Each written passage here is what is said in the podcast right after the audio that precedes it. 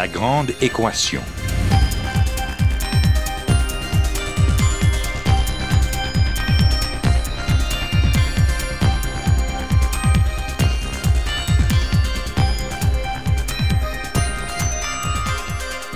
Ici Normand Mousseau, bienvenue à La Grande Équation, votre rendez-vous hebdomadaire avec la science.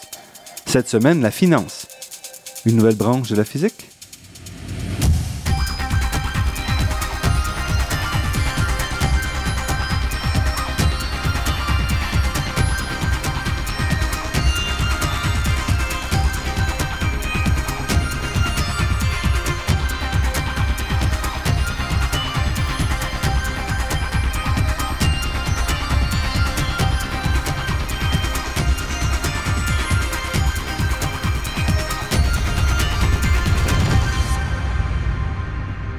25 ans environ, il y a une nouvelle discipline qui s'est formée à la frontière entre la physique et l'économie.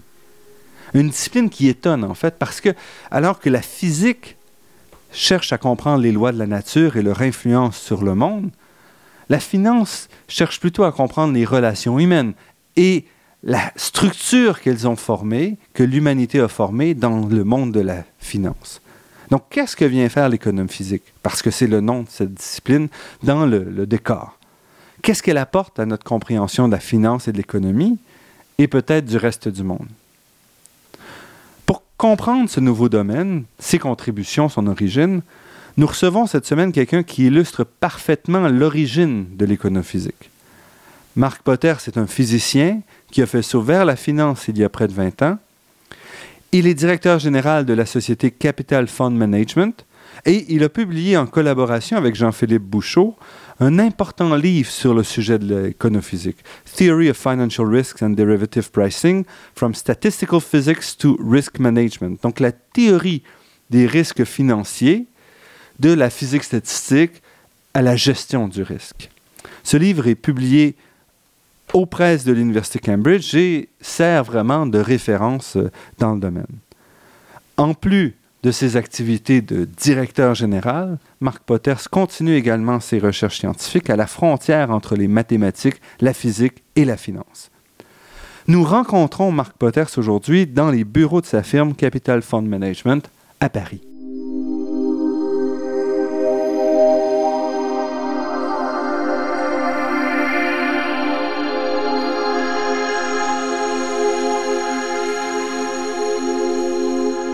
Mac Potters, merci d'avoir accepté notre invitation.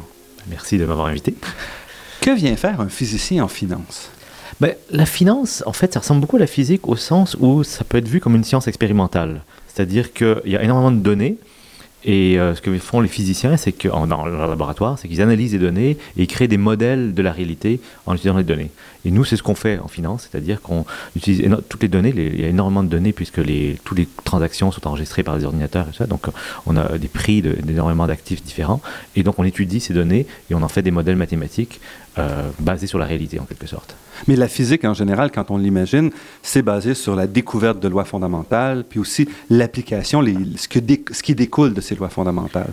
Est-ce qu'on peut dire que c'est un peu la même chose en finance? Il y, a, deux choses, c'est-à-dire qu'en physique, bon, il y a les lois fondamentales, mais il y a aussi beaucoup de physique appliquée euh, ou de physique, euh, de, description de phénomènes. Souvent en physique, en fait, on va décrire un phénomène euh, expérimental sans aller aux lois fondamentales parce que c'est trop loin. On ne peut pas décrire toujours à, partir des lois fondamentales quantiques, des particules, etc.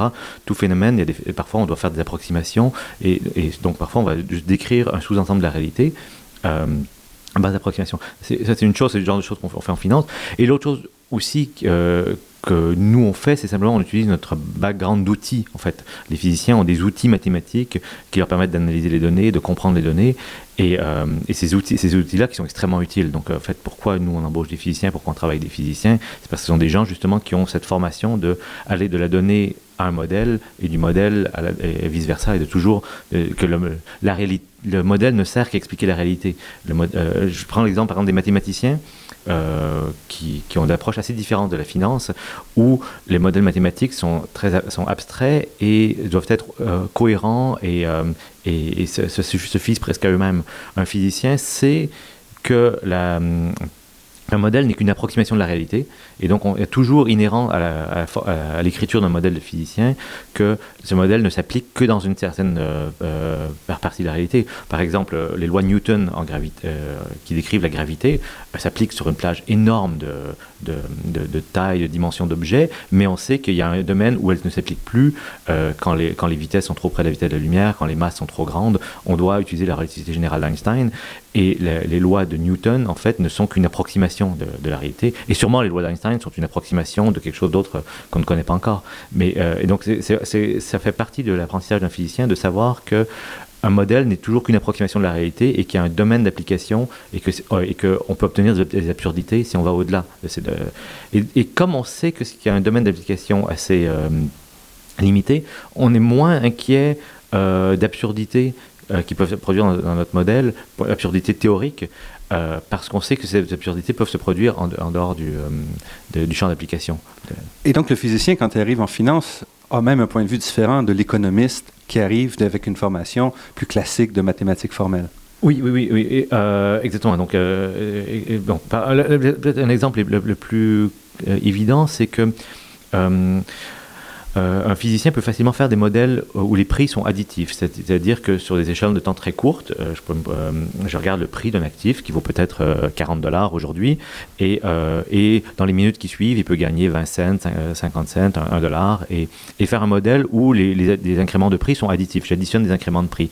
Et si je, fais, je pousse ça à l'extrême, j'obtiens une, marche aléatoire additive, donc c'est un phénomène que les physiciens que ça vient décrire. Or, sur une marche aléatoire additive, il y a une probabilité que le prix devienne négatif.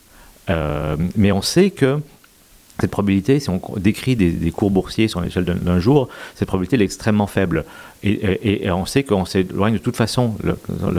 quand notre, si notre modèle se met à décrire des prix négatifs, on est complètement en dehors du champ d'application. Le, modèle ne tient plus là, si on est rendu jusque-là. Exactement, mais on sait que de toute façon, le modèle n'est pas une bonne approximation de la, réalité dans ce domaine-là. Mm-hmm. Un mathématicien, euh, qui face au même problème dit, ne, supportera pas d'avoir un modèle qui donne des prix négatifs et va devoir utiliser par vont plutôt utiliser des modèles qui sont multiplicatifs même si c'est pas une bonne description de la réalité donc le physicien va comprendre qu'on peut, peut, utiliser des modèles différents mm. pour des situations différentes, qu'on n'est pas obligé d'avoir qu'un seul modèle qui va décrire même les, les, situations les plus incongrues. Alors que l'économiste plus mathématique, lui, va être mal à l'aise avec ça. Exactement. Parce que, parce que euh, pour un physicien, le modèle n'est pas la réalité, c'est simplement une approximation locale, alors que, en plus, particulièrement en sciences mathématiques ou euh, en mathématiques financières, les gens ont plutôt tendance à croire que le modèle, c'est la réalité. Bon, je caricature un peu, évidemment. Euh, les gens comprennent aussi que ce sont des modèles, mais, mais c'est plus l'approche axiomatique où, où on doit décrire toute la réalité d'un coup, et évidemment, ça ne peut pas marcher. donc, on a. Ah, donc, ce qui veut dire que quand, quand les physiciens arrivent, quand un physicien arrive dans ce milieu-là, mhm. il y a tout un, un apprentissage, de, un jeu avec les autres personnes qui sont déjà, les autres disciplines qui sont déjà dans le monde de, la finance. Oui, oui, tout à fait, tout à fait. Euh, et donc nous, le, enfin, notre groupe, euh, Jean-Philippe Bouchot, avec qui je travaille, euh, quand on a commencé à s'intéresser à la finance, il y a eu justement des, des conflits assez forts au début. parce que on, on comprenait pas comment les autres réfléchissaient et eux comprenaient pas comment nous on réfléchissait. Donc beaucoup, on s'est, beaucoup euh, euh, euh, battu contre la théorie de Black and Scholes, qui est une théorie pour donner un prix aux options, qui suppose justement des hypothèses très fortes que les cours des, des, prix sont, sont en temps continu, c'est-à-dire que les, les, prix, les, prix, sont cotés non, pas toutes les secondes, pas toutes les millisecondes, mais sur un, continuum abstrait, on peut descendre des échelles de temps infiniment petites, et aussi que les, les, prix sont suivis des mouvements browniens euh, exact, pur. Et, euh, et, si on fait ces hypothèses qui sont très très fortes, qui sont des hypothèses mathématiques, on peut obtenir une théorie cohérente du prix d'un instrument comme des options. Mais euh, c'est mais ces hypothèses ne sont, collent pas du tout à la réalité. Et donc, euh, donc il y a eu beaucoup de conflits au, début. Ah, et après, je pense que de chaque, chacun des groupes a mis un peu de l'eau dans son vin. On a compris le, le, point de vue des gens qui utilisaient ces théories. ces, gens ont compris un peu le, groupe, le mouvement des physiciens. Et maintenant, ça, ça, je pense que les relations sont un peu plus euh, enfin, acceptées qu'en finance, il y a des physiciens qui pensent différemment. Parce que l'approche d'un physicien, même en laboratoire, c'est de dire la théorie, je peux la construire aussi belle que je veux, mais à la fin, c'est l'expérience qui me dit oui ou non, ça tient la route. Donc, en physique, on est habitué à confronter quotidiennement les théories sur la réalité.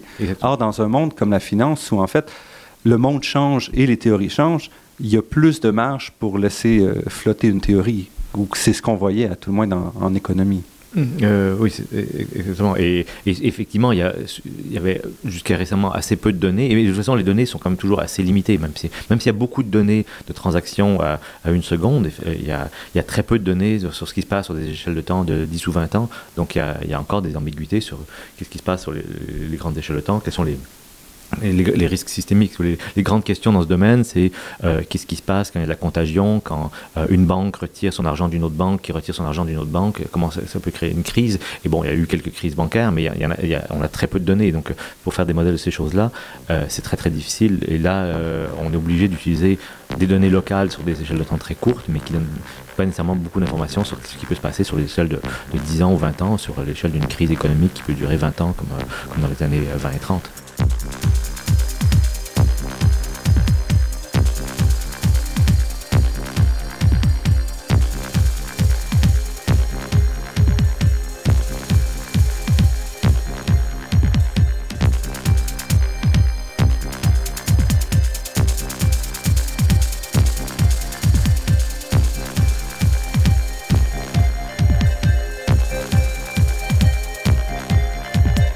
Ici Normand Mousseau, vous êtes à La Grande Équation et nous sommes en compagnie de Marc Potters, physicien et directeur général de Capital Fund Management. Quand est-ce qu'on peut mettre, euh, quelle date peut-on donner pour le début de l'éconophysique? Euh, en fait, on peut, re- enfin, il y a plusieurs, euh, il y a plusieurs dates. On peut remonter à 1905 et Bachelier, mais qui n'était pas un, un physicien, mais euh, où est-ce qu'il était physicien? Je, ne sais plus exactement quelle était la formation de, Louis Bachelier, qui était un, un Français, qui a décrit euh, le mouvement des prix euh, des, des cours boursiers, à peu près en même temps que Albert Einstein a décrit le mouvement des particules euh, soumises au, bombardement des, molécules dans l'eau, euh, le mouvement brownien. Et en fait, les, deux descriptions sont très similaires et ils sont arrivés à peu près aux mêmes équations, à peu près en même temps. Le travail de Louis Bachelier a été un peu ignoré et a été est réapparu dans les années euh, 60, euh, un, peu, redécouvert par les économistes américains. Donc on pourrait dire que ça c'est la première description phénoménologique des cours boursiers qui, qui sous-tend à, à l'approche des physiciens. Une autre peut-être euh, date importante ou une époque importante, c'est euh, Benoît Mandelbrot, qui était un, un physicien et un mathématicien qui s'intéressait au phénomène fractal, euh, qui a étudié aussi les cours euh, boursiers, entre autres les cours du coton, euh, et je crois que c'est dans les années 50-60, euh, qui a fait une description fractale, et donc en utilisant des lois, euh, non pas des gaussiennes, mais des lois beaucoup plus violentes, euh, qu'on appelle des lois de Lévy, où il y, a, des événements extrêmes beaucoup plus fréquents que dans, que dans les lois normales, qu'on appelle aussi les lois gaussiennes. Donc ça, c'était lui aussi un physicien qui a qui a étudié euh, euh, donc les cours et la popularité du ben, le, le terme éconophysique lui-même date plutôt du début des années 90 un physicien américain qui s'appelle euh, euh, Eugene Stanley avec son groupe euh, d'abord au MIT et ensuite à Boston University. Il y avait un très gros groupe avec énormément de, de cher- chercheurs post- postdoctoraux qui ont publié beaucoup d'articles sur les statistiques des cours et d'autres phénomènes.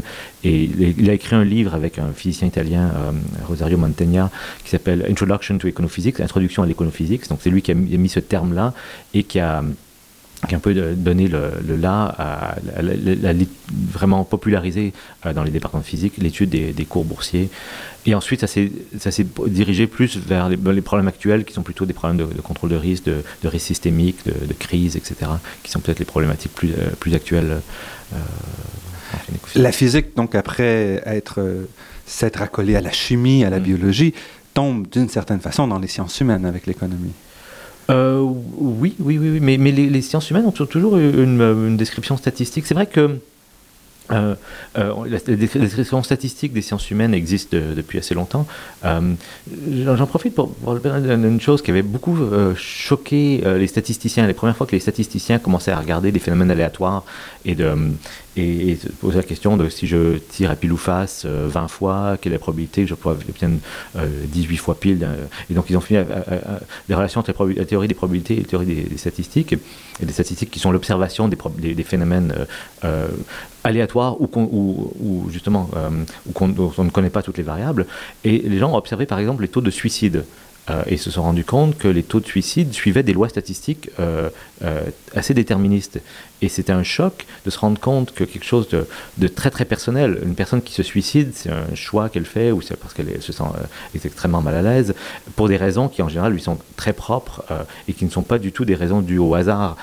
mais, mais en fait, si on regarde une population, une population, la population du Québec, et on se demande combien de personnes vont se suicider dans le mois de janvier, on, peut décrire de façon statistique, même si chaque personne se suicide vraiment pour des raisons qui lui, lui sont propres. Donc là où je veux en venir, c'est que euh, c'est important dans notre métier de ne pas confondre le bruit ou le hasard euh, et, de dire que quand on dit, euh, on fait une description statistique des cours boursiers, ça ne veut pas dire que les cours c'est n'importe quoi. Si je dis que les cours sont imprévisibles, que euh, les cours montent et, descendent, et je les décris par des mouvements aléatoires, ça ne veut pas dire que c'est pour, pour des raisons absurdes qu'ils montent et descendent. C'est plutôt parce que je ne connais pas toutes les raisons. Il y a énormément de raisons différentes parce qu'une personne veut acheter des actions de telle, telle, entreprise, une autre personne veut les vendre, une autre personne veut peut-être acquérir l'entièreté de l'entreprise, une autre personne a une autre opinion, etc.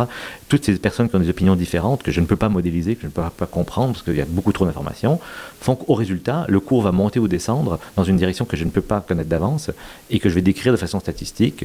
En première approximation, 50% du temps ça va monter, 50% du temps ça va descendre, mais plein d'autres phénomènes statistiques je peux décrire par rapport à ça.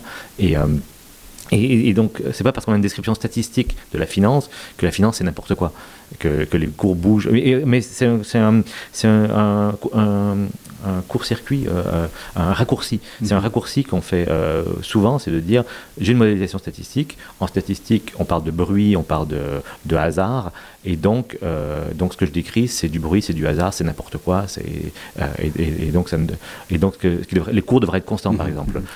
Et en fait, tout le défi que vous avez, c'est justement d'aller au-delà de, de dire c'est du hasard pour dire qu'est-ce qui se passe, comment, quelles sont les corrélations, quels sont les liens entre ces mouvements-là. oui, exactement. Et qu'est-ce qu'on peut en dire de ce hasard Et, euh, donc, euh, par exemple, pour des notions de contrôle de risque, c'est très important de savoir, même si je ne peux pas dire, euh, c'est très très difficile de savoir si, telle action sur le prix va monter ou descendre. Par contre, je sais dire que s'il y a eu beaucoup d'activités financières récemment, que les prix ont énormément bougé dans, les, dans les dernières heures ou dans les derniers jours, je m'attends à ce que les mouvements soient plus violents localement et ce parce qu'on connaît bien les, les, processus, de, les corrélations dans, mm-hmm. dans, dans, une, dans ce qu'on appelle la volatilité, c'est-à-dire le fait que les marchés bougent beaucoup ou peu. Euh, voilà. Et donc ça, c'est une description statistique. De... Justement, donc parlant de corrélation, la, la crise de 2008 est due aux célèbres papiers commerciaux et entre autres à une très mauvaise évaluation mhm. des corrélations entre les hypothèques. On disait donc si on va chercher des hypothèques un peu partout aux États-Unis, qu'on les mhm. rassemble, ce qui se passe à, Détroit n'a pas d'impact sur ce qui se passe à Miami, ce mhm. qui est vrai en général, sauf lorsqu'il y a un, effondrement massif et il y a eu des problèmes. Est-ce que les physiciens qui arrivent ont une façon différente de voir ces corrélations-là? Est-ce qu'ils contribuent à une meilleure euh, euh, Oui, euh, assez souvent. beaucoup, beaucoup de physiciens se sont confrontés dans, leur, dans les laboratoires à des phénomènes qui sont rares.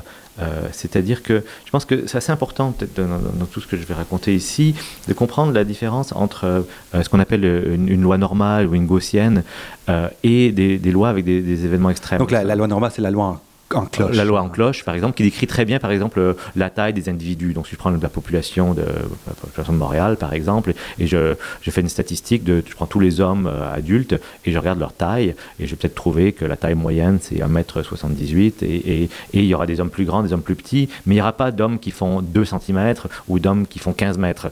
Euh, il y aura quelques individus très petits ou très grands, mais ça restera toujours et donc la, forme de cette, distribution, ça sera une cloche, et, l'individu le plus petit et l'individu le plus grand ne, sont pas, ne seront pas très loin euh, en, taille. Euh, et, donc ça, c'est des phénomènes classiques, et ce sont des, phénomènes qui sont, euh, où on a des modèles mathématiques très puissants, et, malheureusement trop puissants, et donc beaucoup de, de, théories mathématiques sont basées sur ces... Parce qu'on arrive à faire des théorèmes très forts sur ces, sur ces lois-là, on a tendance à toujours euh, dire que bah, tout est décrit par, ces phénomènes-là. Or, il existe des phénomènes qui ne sont pas du tout euh, décrits par ça. Par exemple, les tremblements de terre. Euh, les tremblements de terre, c'est un bon exemple où il y a des tremblements de terre qui, ont une certaine puissance une puissance 10, puis il y a, des, des, il y a des, des, tremblements de terre qui sont 10 fois plus grands, 100 fois plus grands, 1000 fois plus grands, 1 million de fois plus grands.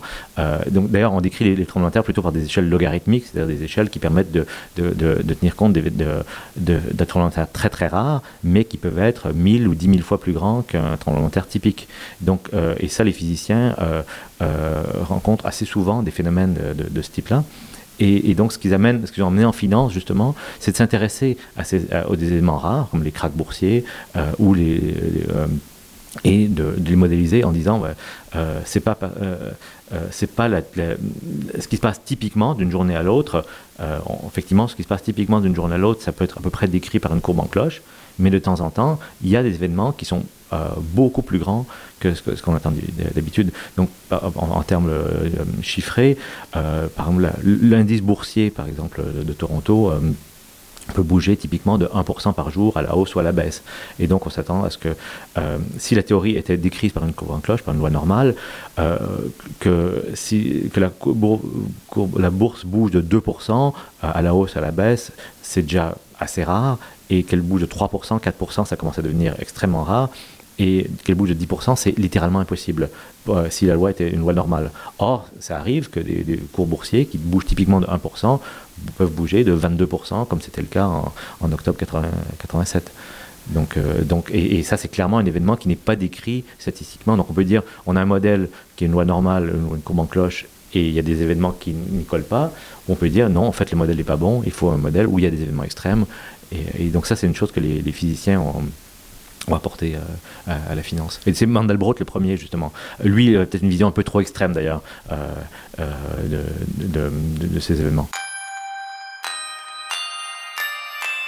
Marc Waters, j'aimerais, avant qu'on revienne peut-être à la science sur laquelle vous travaillez, faire un petit peu un retour en arrière et voir comment vous êtes arrivé. Donc, vous êtes, vous êtes né au Québec, et en fait, non, mais je suis, je, je, mais je suis arrivé au Québec euh, à l'âge de 6 mois, donc je suis essentiellement né au Québec. Et vous, êtes, vous avez fait vos études en physique mathématique, mm -hmm. et ensuite vous avez continué votre doctorat à Princeton, toujours en physique, de ce côté-là, plus biophysique. Oui, tout à fait. Donc j'ai fait euh, une option qui s'appelait euh, mathématiques physique à l'Université de Montréal, où on faisait à la fois un double cursus mathématique et physique. Et à l'époque, ce qui, m'intéressait énormément, c'était la physique théorique, c'était la description des atomes et même des particules élémentaires, euh, qui sont dé décrites par des, lois euh, physiques assez mathématisées. Et on m'avait dit à l'époque, ah, le meilleur endroit au monde pour faire ça, c'est à Princeton. Il y a des spécialistes qui font des, des théories très très abstraites de, euh, de l'infiniment petit. Et je suis allé là-bas pour travailler avec ces gens-là et pour me rendre compte que euh, en fait ce, trop abstrait pour moi. Donc euh, finalement euh, cette quête de l'abstraction l'abstraction l'abstraction au moment on je vais arriver au bout en me disant oh là euh, j'ai quand même besoin de me raccrocher à la réalité. Et à l'époque bah, c'est encore le cas.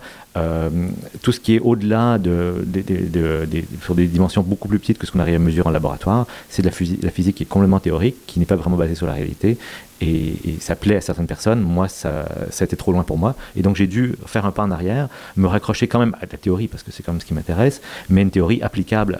Et donc, là, j'ai travaillé euh, avec un professeur qui s'appelle euh, William Bialek sur. Euh, la vision chez les mouches et en faire un modèle statistique, d'essayer de comprendre qu'est-ce que nous on étudiait, on étudiait par exemple le, le mouvement, c'est-à-dire comment une mouche détecte le mouvement et sachant qu'elle a un, œil assez petit, donc euh, il y, a beaucoup de bruit, c'est-à-dire que la résolution de la, vision d'une mouche est pas très bonne, euh, et elle, voyage dans, des forêts qui sont pas très, contrastées, comment, avec peu de contraste, euh, avec un, un, système visuel assez simple, on peut euh, détecter le mouvement. C'est très important pour la mouche, parce que les mouches volent en ligne droite, elles sont constamment en train de corriger leur, euh, leur vol visuellement. Donc et si elles ont l'impression que leur champ de vision tourne à gauche, c'est qu'en fait, c'est que la mouche est en train de tourner à droite, et donc elle corrige avec ses battements d'ailes pour voler en ligne droite. Donc c'est très important dans la biologie de la mouche de, détecter le mouvement. Et on faisait des modèles statistiques où on utilisait des techniques, c'est pas l'estimation de Bayes, mais je vais pas rentrer dans les détails. Donc ça, c'est ce que j'ai fait euh, à Princeton. Et donc ça m'a amené vers un autre aspect de la physique théorique que je connaissais moins, qui s'appelle la physique statistique. Donc il y, a, en gros deux branches de physique théorique euh, euh, vraiment euh, qui se ressemblent énormément, qu'on appelle la, physique, je la, physique quantique, la physique de l'infiniment petit, et la physique statistique, qui elle décrit non pas des phénomènes infiniment petits, mais des phénomènes plutôt où il y a énormément de particules. Donc euh, l'exemple classique, c'est la description d'un gaz. On sait que les gaz sont composés de molécules d'air, donc de molécules d'azote et d'oxygène qui, euh, qui se bombardent continuellement, et il y en a un nombre euh, colossal, phénoménal, 10 à la 23 euh, particules typiquement dans 22 litres de gaz. Et, euh, et ces, particules, donc on on va pas décrire chacune des particules, on va décrire leur ensemble, leur, leur, et on, obtient des concepts qui n'existent pas au niveau d'une molécule même, c'est la, la, température ou la pression. Euh, on peut pas, la température n'existe pas. Euh, on peut pas dire quelle est la température d'une molécule. La température est un phénomène collectif. On dit toutes ces molécules, cet grand ensemble de molécules, sont à une température de, de 20 Celsius. Et donc ça, c'est un, des phénomènes statistiques les mieux compris d'ailleurs. Ça fait peut-être deux siècles déjà qu'on comprend bien ce, phénomène-là, mais c'est un exemple vous voulez, de, la physique statistique.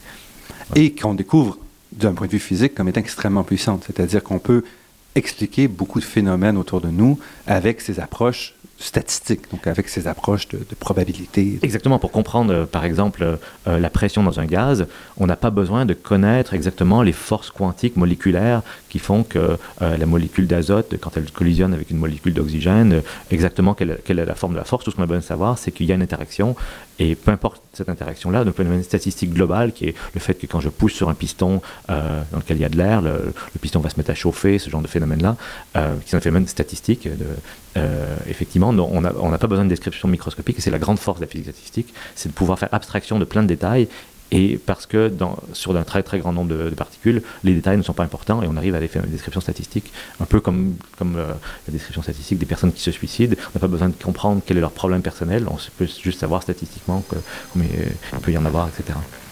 Restez avec nous, notre entretien avec Marc Potter se poursuit après cette pause.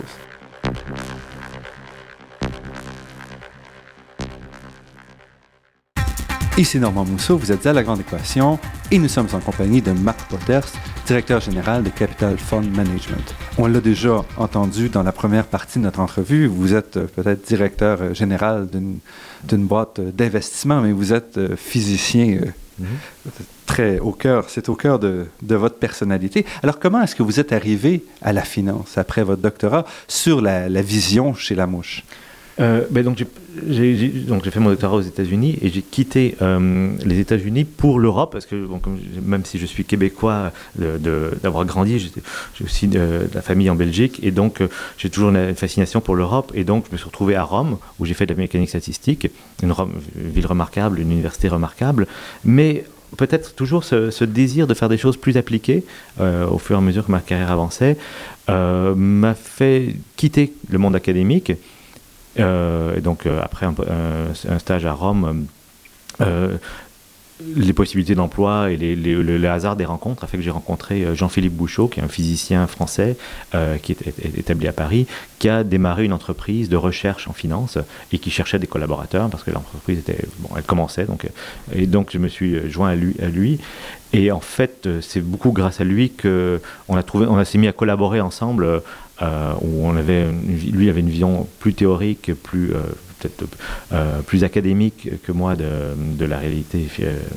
Et, moi, j'ai apporté cet aspect pratique que en fait j'ai découvert dans ma propre personnalité en fait, au fur et à mesure de ma carrière que finalement j'aimais l'interface non j'aimais pas la théorie pure mais j'aimais l'interface entre la, la théorie et la réalité et la finance est un, un milieu euh, finalement jeune de théorie donc euh, il y avait des théories mathématiques mais très peu de théorie physique et donc c'était un endroit euh, nouveau et merveilleux pour faire, faire rencontrer euh, euh, la théorie et la pratique. Oui, et la première société donc s'appelle Sciences et Finances. Donc ici, on, on, est très clair quand la société est créée par Jean-Philippe Bouchot. Voilà. Euh, c'est une société qui a le but d'appliquer des principes scientifiques voilà. à la finance. Exactement. Donc, peut-être faire une digression, euh, digression un, peu, un, peu moins scientifique. C'était au point de vue commercial, si vous voulez, que ce qui, ce qui s'est passé, c'est qu'on avait cette, ces, idées, on faisait de la recherche théorique, on faisait de la recherche académique, mais aussi on voulait donc créer une entreprise qui euh, apporte de la valeur et donc euh, un chiffre d'affaires et, et, soit éventuellement profitable. Et donc, on a essayé plusieurs approches. Comment appliquer nos idées euh, comment, Et donc, il y avait trois pistes qu'on a explorées. Donc Sciences et Finances faisait trois choses.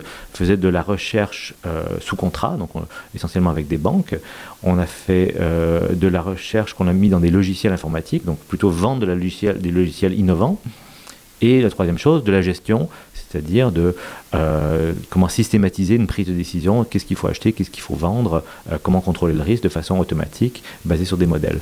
Et au bout d'environ cinq ans d'avoir essayé toutes les pistes, on s'est rendu compte que la recherche euh, par contrat Euh, ça fonctionne, c'est difficile parce qu'on passe beaucoup de temps à, de prospection à, à, chercher des clients, ce qui est un temps qui n'est pas rémunéré. Une fois qu'on a un contrat. Et qui n'est pas toujours très intéressant. Oui, exactement, euh, tout, à, tout, à, fait. Et une fois, mais une fois qu'on a un contrat, là on est rémunéré, mais il n'y a pas un effet de levier très grand, c'est-à-dire que les gens vont typiquement payer essentiellement comme des salaires, c'est-à-dire que euh, si, on leur met, met une équipe de trois chercheurs, ils vont dire la valeur de cela, c'est le, salaire des trois chercheurs fois deux, parce qu'effectivement, il y a des temps morts, etc. Mais c'est l'ordre de grandeur de, ce qu'on peut gagner. Donc, euh, pour, faire, euh, pour faire croître une telle entreprise, il, faudrait embaucher des centaines de chercheurs éventuellement. Bon, évidemment, il n'y a pas des centaines de clients. Donc, c'est un business model qui est, intéressant, mais qui est, limité en, euh, au niveau économique. Le logiciel, on s'est cassé les dents sur ce milieu parce que finalement, les gens qui achètent des logiciels préfèrent plutôt des solutions euh, déjà euh, connues. Euh, et plutôt, c'est plutôt ce qu'ils achètent dans le logiciel, c'est l'implémentation de solutions déjà connues. L'innovation. Ils ne sont pas prêts à prendre les risques d'approche innovantes. Exactement, voilà.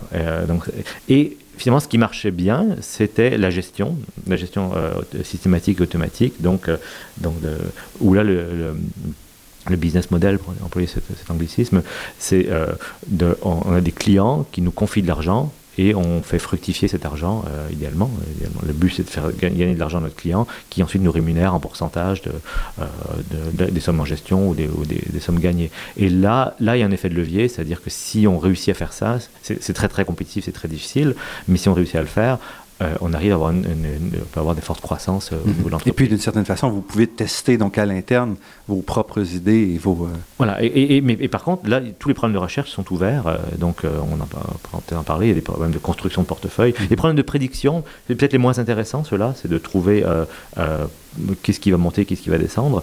C'est moins académique comme, comme recherche. Par contre, des, recherches, des, des projets qui sont plus intéressants au niveau académique, ce sont...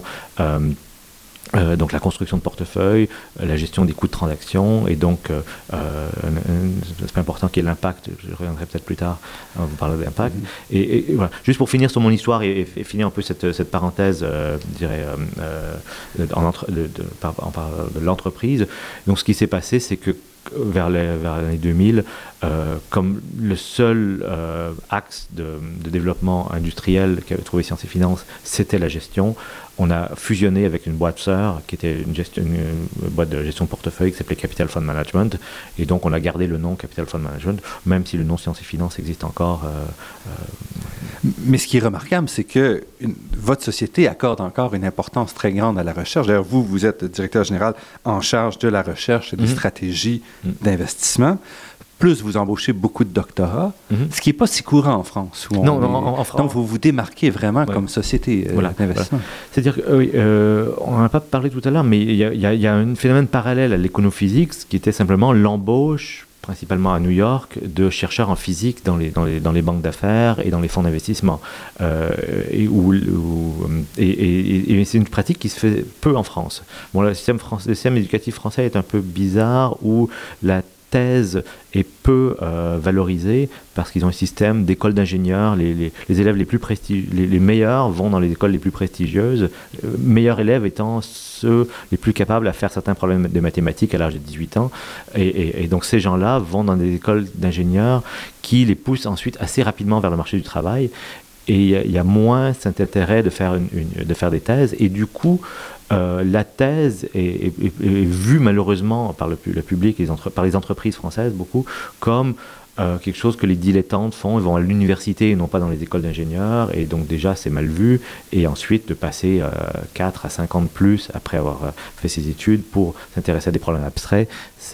Donc ça c'est quelque chose d'assez mal vu en France, ou, de vu de façon neutre, et, et, du coup nous notre entreprise qui embauche des docteurs en physique principalement, euh, on est effectivement une exception. Euh, mais, mais, comme notre entreprise a eu euh, un certain succès dans les années 2000, euh, notre chiffre d'affaires a fait qu'on a pu embaucher des gens. Et donc là, on est peut-être une quarantaine de chercheurs, donc pr presque tous des docteurs en physique. Il y a quelques. Bon, il y a des gens qui sont docteurs en mathématiques, mais qui sont fait des mathématiques physiques ou des choses assez connexes. On a peut-être un ou deux gens en économétrie, des choses comme ça. Donc. Voilà, donc c'est effectivement un labo de recherche euh, euh, assez original euh, en France, à Paris. Et, Et vous avez certains thèmes particuliers dans, dans ces recherches-là. Voilà.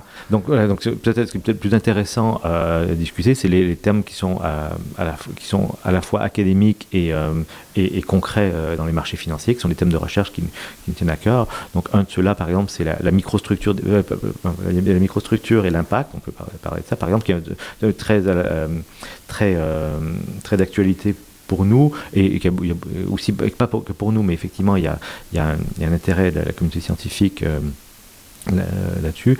Les, les problématiques, c'est de comprendre comment au, niveau microscopique, j'entends par microscopique, c'est j'ai un individu qui veut acheter un certain nombre d'actions d'une certaine entreprise, il va placer un ordre, euh, bon, de nos jours tout fait par ordinateur, mais il peut le saisir à la main et comment cet ordre va être exécuté dans les marchés et quelle sera la réaction du marché dans les millisecondes et les secondes et les minutes qui suivent euh, et, euh, et, comment le fait qu'il y a des acheteurs et des vendeurs qui se rencontrent sur, ces marchés électroniques fait que le, le, Donc là on va vraiment jusqu'à une action ou deux actions quelques actions et voir comment chacune de ces, ces achats-ventes là peut avoir un impact sur une masse beaucoup plus grande de, d'action. Exactement, euh, parce que ça, encore une fois, c'est une description statistique. On ne peut pas savoir exactement euh, tous les acheteurs, tous les vendeurs, pourquoi ils achètent telle quantité et comment ils le font, mais on essaie de comprendre statistiquement qu'est-ce qui se passe euh, pour qu'à la fin, euh, euh, le, on obtient un cours de bourse qui a les, les caractéristiques euh, euh, qu'on connaît. Donc ça, c'est peut-être une étude euh,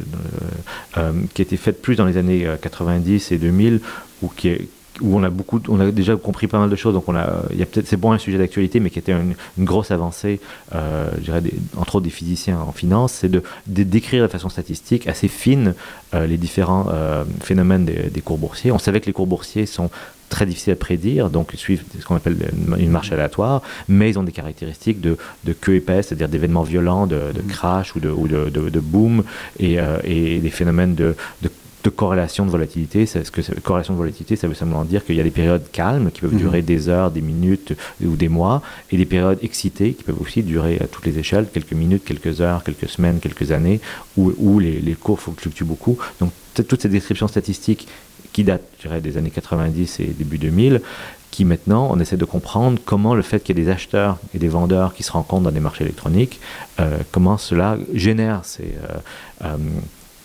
Euh, ces corrélations de volatilité, mais très peu de corrélation de prix.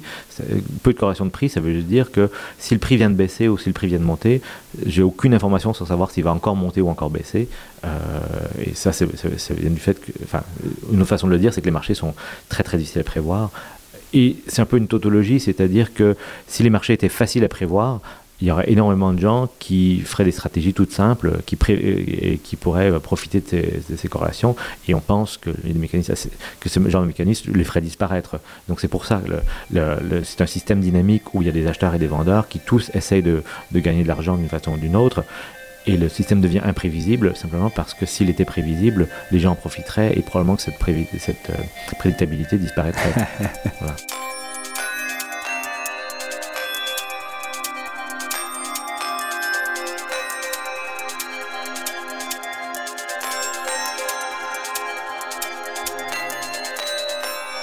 Ici Normand Mousseau, vous êtes à La Grande Équation sur les ondes de Radio Ville-Marie et nous sommes en compagnie de Marc Potters qui nous parle de sciences appliquées à la finance. Un autre aspect qui vous intéresse beaucoup, c'est la question de relier à un sujet très mathématique, les matrices aléatoires. Voilà. Oui, oui, c'est mon, mon sujet de, de recherche. Euh, parce qu'avec tout ça, vous continuez quand même à faire de la recherche vous-même. Exactement. Et là, c'est une, bon, une première parce que effectivement, je suis dans, dans le privé et j'ai fait beaucoup de recherches en collaboration avec Jean-Philippe Bouchot ou d'autres chercheurs. Et là, j'ai même pris un étudiant en thèse, donc c'est mon premier étudiant en thèse, sur un sujet qui, qui me passionne, qui sont ces, ces matrices aléatoires. Donc, qu -ce que, quel est le problème? Déjà, qu'est-ce que c'est qu'une matrice pour euh, vos auditeurs? Euh, Une matrice, c'est simplement un, un tableau de chiffres où il y a des lignes et des colonnes. Donc, par exemple, si je veux savoir euh, la corrélation donc la, la euh, entre euh, le prix de, de deux actifs. Je me dis prix est-ce que les prix d'IBM bougent de la même façon que les prix d'Apple? Il se trouve que oui les prix d'IBM et les prix d'Apple ont une certaine corrélation. C'est à dire que quand ils montent ils vont tendance à monter ensemble. Quand ils baissent ils ont tendance à baisser ensemble. Pas parfaitement. C'est pas pas la même chose. Donc si c'était exactement la même chose la corrélation serait 1 s'ils faisaient l'opposé l'un de l'autre la corrélation pourrait être négative et même moins 1 en pratique la plupart des cours boursiers ont une corrélation entre elles euh, qui, est, non nul et qui est euh, bon, typiquement de l'ordre de 25%. C est, c est un... Mais ce que je veux dire, c'est que pour chaque paire d'actifs, j'ai un, nombre qui qui est la corrélation. Et si je mets tous ces chiffres dans un, tableau, donc j'ai euh, à l'horizontale toutes les, entreprises, euh, par exemple du S&P 500, et à la verticale, encore une fois, toutes les mêmes entreprises, j'ai un tableau de 500 par 500 où j'ai les corrélations de tous les titres avec tous les titres. Donc ça, c'est une matrice. Et la question, c'est qu'est-ce qu'on fait avec ça? Donc, on fait qu'on a cette information-là de dire quand tel titre bouge, en moyenne, un autre bouge de telle façon. On a sur toutes les compagnies, donc 500, c'est immense. Qu'est-ce qu'on fait? Qu'est-ce que ça nous apprend? Voilà, donc, euh, donc en pratique, ce qu'on veut en faire, c'est on veut construire des portefeuilles de faible risque. Et qu'est-ce que ça veut dire de, diminuer son risque? On diminue son risque quand on diversifie ses investissements. Pour diversifier ses investissements, il faut investir sur des choses peu corrélées. Donc si j'investis euh, si je, euh, sur un actif par exemple IBM à, New York, et puis j'investis sur euh, Toyota à, Tokyo, peut-être que ces deux actifs sont peu corrélés, et donc j'ai moins de chances qu'ils perdent les deux en même temps. Donc c'est ça l'idée, c'est donc il y a toute une théorie du portefeuille de si je connais les corrélations entre tous les actifs, je peux essayer de construire, étant donné mes vues, étant donné que je crois que telle action va surperformer telle autre, euh, quel est le portefeuille qui met en place les vues, ce que je pense être ce qui va gagner, ce qui va perdre, mais avec le moins de risque possible, c'est-à-dire en utilisant au maximum les corrélations. Et le défi est grand, parce qu'on l'a dit tout à l'heure pour la crise de 2008, c'était une mauvaise évaluation de ces corrélations. Exactement. Donc l'évaluation des corrélations, c'est quelque chose de, difficile, et euh, surtout quand il y a un très grand nombre d'actifs, parce que, euh, en fait, on a peu de données. C'est-à-dire, si je regarde cette matrice, donc c'est un tableau de, donc, qui est 500 par 500, donc euh, ça fait, euh, je crois, 25 000, si je ne me trompe pas, euh, entrées. Donc, pour, donc, il y a 25 000 nombres différents. Bon, il y en a, il y en, a en fait, il y en a 12, 12 500, mais c'est pas très important, il y, a, il y, en a un très grand nombre, il y en a plusieurs milliers de, de, ces nombres, et je dois les évaluer avec des données. Et j'ai pas tant de données que ça. Si j'ai euh, si j'ai euh, 4 ans de données, ça veut dire 1000 jours ouvrés typiquement. Donc je peux facilement me trouver dans une situation où euh, j'ai à peine plus de données que de nombres estimés. Donc je peux avoir par exemple deux fois plus de données que de nombres estimés. Donc on, s'attend à ce que euh, les nombres que je vais estimer vont être bruités, c'est-à-dire qu'il y aura une grosse erreur de mesure sur ces nombres. Et donc quand je vais faire des opérations pour essayer de trouver le, quel est le meilleur portefeuille possible, si j'emploie purement les données empiriques, en fait, j'obtiens un résultat qui est très mauvais parce que dominé par le bruit, le bruit de mesure, c'est-à-dire une, chose que les, une des premières choses que les physiciens apprennent, c'est quand on mesure une quantité en laboratoire, euh, il y a une erreur, toujours il y a une erreur de mesure, et que si cette erreur de mesure est grande, si ensuite je fais des calculs euh, derrière, euh, on amplifie l'erreur. On, on, peut facilement amplifier l'erreur. Et donc justement, la théorie du portefeuille est une théorie qui, si on prend des données empiriques, est très très mauvaise parce qu'elle amplifie énormément les erreurs de mesure sur les données empiriques. Et donc la question, c'est comment prendre les données empiriques, qui sont des matrices, mm-hmm et, donc, et, euh, et, modéliser le bruit de mesure et extraire le plus de signal possible. Et pour ça, vous vous retournez vers un outil développé pour étudier les, les atomes, les ions, euh, dans les années 40-50. Euh, voilà, exactement. C'est-à-dire qu'en euh, en physique quantique, là, physique quantique, où là aussi il y a des matrices, des matrices d'interaction entre différents états de la matière. Et, et c'est un physicien hongrois, mais qui a travaillé aux États-Unis toute, toute sa carrière, Eugène Wigner, qui s'est posé la question si j'ai à décrire un atome très compliqué, comme un atome d'uranium par exemple, qui vibre dans tous les sens, qui a, des, qui a énormément d'états de la matrice d'interaction de tous ces états, il va dire, bah, cette matrice est tellement compliquée que j'ai supposé qu'elle est aléatoire. C'est toujours, toujours cette, description statistique de la nature, c'est quand on comprend pas le phénomène, quand il est trop compliqué à décrire, on va essayer une description purement aléatoire, et il s'est rendu compte qu'il pouvait très bien décrire les transitions entre différents états de, de, matière qui sont des, propriétés des matrices. Et, euh, et, donc, il a décrit le spectre des, des, valeurs propres, mais qui sont en fait les, les énergies importantes de, dans, ce cas-ci de, de, gros noyaux euh, atomiques, euh, par, une, par le spectre de matrice aléatoire, et, et donc a, a, a, lancé une théorie mathématique ensuite qui a été reprise par des mathématiciens. Mmh. Il, y a, et il y a aussi... Et ce qui est remarquable, c'est que si on veut, c'est pas la courbe en cloche qui est typique des séries euh, mmh. temporelles, par exemple, euh, aujourd'hui, demain, si on suit une action, il y a une propriété absolument unique de ces matrices-là, typique comme on la retrouve. C'est pas la même, et c'est ça qui est intéressant. Ça. Mais euh, ça ouvre encore une fois la, la, porte à toute une analyse statistique de ces objets. -là. Exactement, c'est-à-dire qu'il existe une loi des grands nombres. Euh, donc la loi des grands nombres euh, pour les phénomènes normaux, c'est que si on a un très très grand nombre d'événements euh, classiques, on obtient que le, le, la somme de tous ces événements va être décrite par une loi en cloche, par une gaussienne. Ça s'appelle la loi des grands nombres. Or, euh, si on a une, très très grande matrice de certains types, qui a certaines propriétés de symétrie, euh, son spectre va être décrit par un demi-cercle. C'est un résultat très étonnant de, Wigner, mais qui est maintenant qui est classique et qui a euh, cinq ou six façons différentes de, retrouver ce résultat. Et donc, c'est l'espèce de loi universelle sur, certains types de matrices. Et puis après, les gens ont étudié d'autres types de matrices. Donc, en particulier deux, mathématiciens. Ils sont ukrainiens, voilà. Donc, donc, en particulier deux mathématiciens ukrainiens, Marchenko et Pastour, qui eux se sont posé justement la question si je mesure des corrélations empiriques, euh, et que j'ai du bruit de mesure, quel est le spectre de, ce que je vais obtenir dans Donc, quelles sont les solutions finalement de, voilà. de, ce problème-là? Voilà, et, donc ça, c'est une description du bruit. Si vous voulez, c'est, on, revient à problèmes de traitement du, signal, donc euh, ça revient à ce que j'ai fait dans, ma thèse. Il y, a, en traitement du signal, il y a, il le problème du bruit et il y a le problème inverse. Le problème du bruit, c'est toujours le plus facile à résoudre. C'est j'ai un signal et je rajoute du bruit. Qu'est-ce que j'obtiens à la sortie? Ben, J'obtiens du signal plus du bruit et euh, typiquement ça va être une convolution. Donc on va obtenir un, signal qui est malpropre, mais on peut décrire statistiquement quel est le signal malpropre qui est égal à la somme du signal propre plus le bruit. Ça c'est le problème direct ou le problème de. Et la question évidemment de, tous les gens qui font du traitement du signal, c'est eux ils, ont ils reçoivent un signal malpropre. Et ils veulent dire quel était le signal propre euh, correspondant. Et ça, c'est un problème que vous avez en finance, c'est un problème qu'on a en astronomie, c'est un problème qu'on a euh, quand on fait n'importe quelle mesure, en génie, etc. Voilà, exactement. Donc, le, problème euh, sur, sur des, séries temporelles est, classique. Et nous, ce qui nous intéresse, c'est quand on, mesure, c'est une matrice. Donc, quelle était la vraie matrice, auquel que je ne connais pas Je ne peux pas la connaître, cette matrice. Tout ce que j'ai, c'est une observation bruitée de cette matrice. Donc, le problème inverse, c'est quelle est la meilleure estimation que je puisse faire de la vraie matrice, étant donné que j'ai mesuré cet objet bruité. Et toujours dans votre cas pour essayer de reconstruire le portefeuille idéal. Voilà, pour trouver et pour faire concrètement des investissements et qui sont moins risqués parce qu'on on tient mieux compte des vraies corrélations les. Mais on croit que ce genre d'approche est probablement très utile bien au-delà de la finance. Et donc, euh, et que je pense qu'en ce moment, on est dans l'ère du euh, big data, c'est-à-dire des, grandes quantités de données.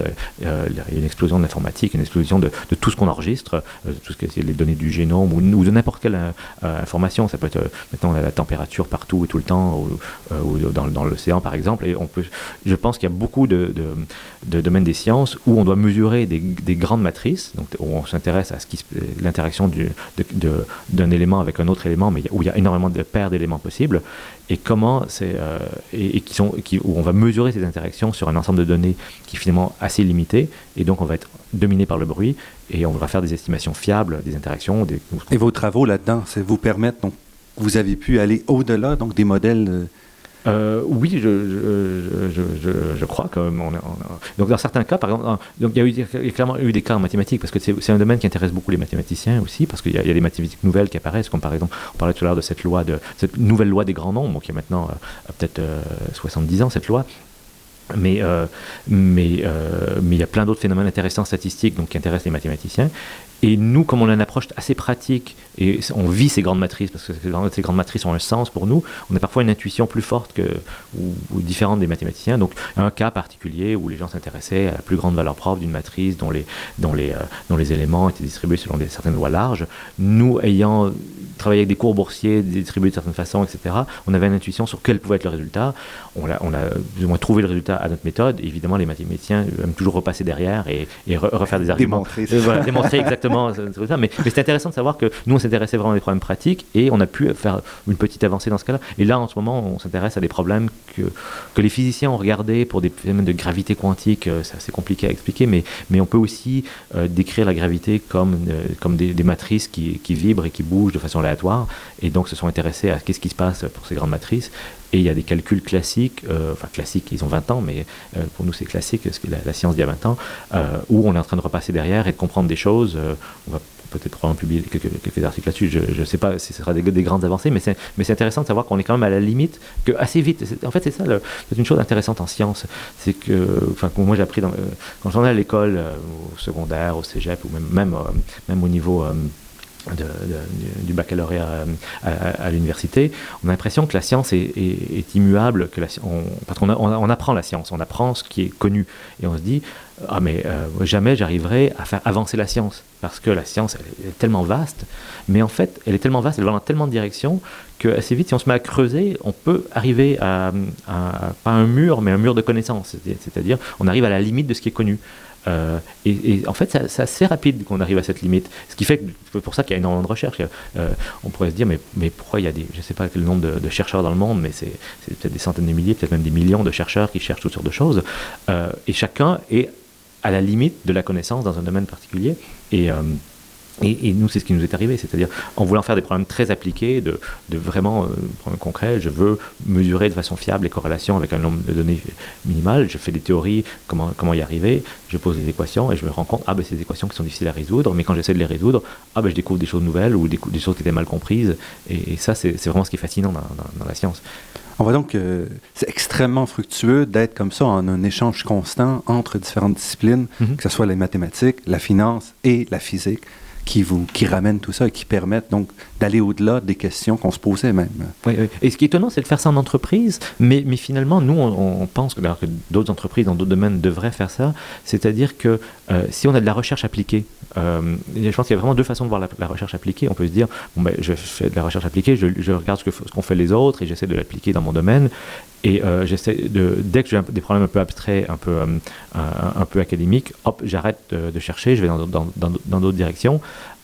Et nous, on a l'impression que c'est cette, approche-là où on se limite, on se confine à faire que de, que de l'appliquer et jamais d'innovation, jamais de, de, recherche académique, est rapidement stérile. On a vraiment l'impression que euh, la recherche académique, pour nous, c'est aussi une stimulation. Parce qu'il y, y a plusieurs. Qu'est-ce qui fait que les gens se lèvent le matin et travaillent et font, du, travail intéressant? C'est parce qu'ils sont motivés, parce qu'ils parce ont euh, des, des, challenges euh, importants et que cet, aspect recherche académique est extrêmement stimulant et permet de tous les jours se lever de bonne humeur, d'avoir envie de, travailler, d'avoir envie de faire des choses, parce qu'en entreprise, euh, c'est pas 100% de ce qu'on fait qui est, toujours intéressant, mais d'avoir des motivations autres, et surtout ça donne des idées.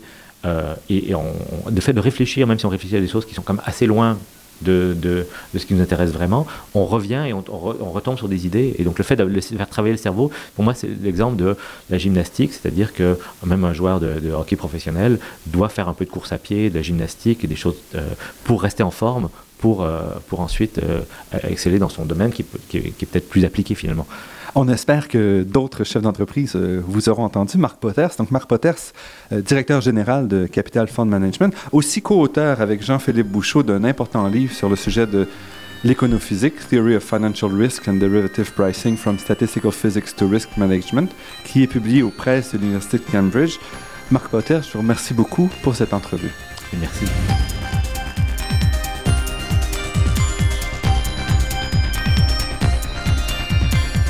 Je remercie Daniel Fortin à la technique et pour la création des thèmes musicaux entendus à l'émission, Marc-André Miron au site Internet et Ginette Beaulieu, productrice déléguée. Je remercie également le Fonds de recherche du Québec et la Fondation familiale Trottier pour leur contribution à la production de cette émission, ainsi que la Fondation des chaires de recherche du Canada, le CNRS et l'Université Pierre et Marie Curie. Vous pourrez réentendre cette émission en vous rendant sur le site internet de La Grande Équation. L'émission est également disponible sur la page Université de Montréal de iTunes U. Ici Normand Mousseau. Au nom de toute l'équipe, je vous dis à la semaine prochaine et d'ici là, restez à l'écoute de Radio Ville-Marie pour découvrir votre monde sous toutes ses facettes.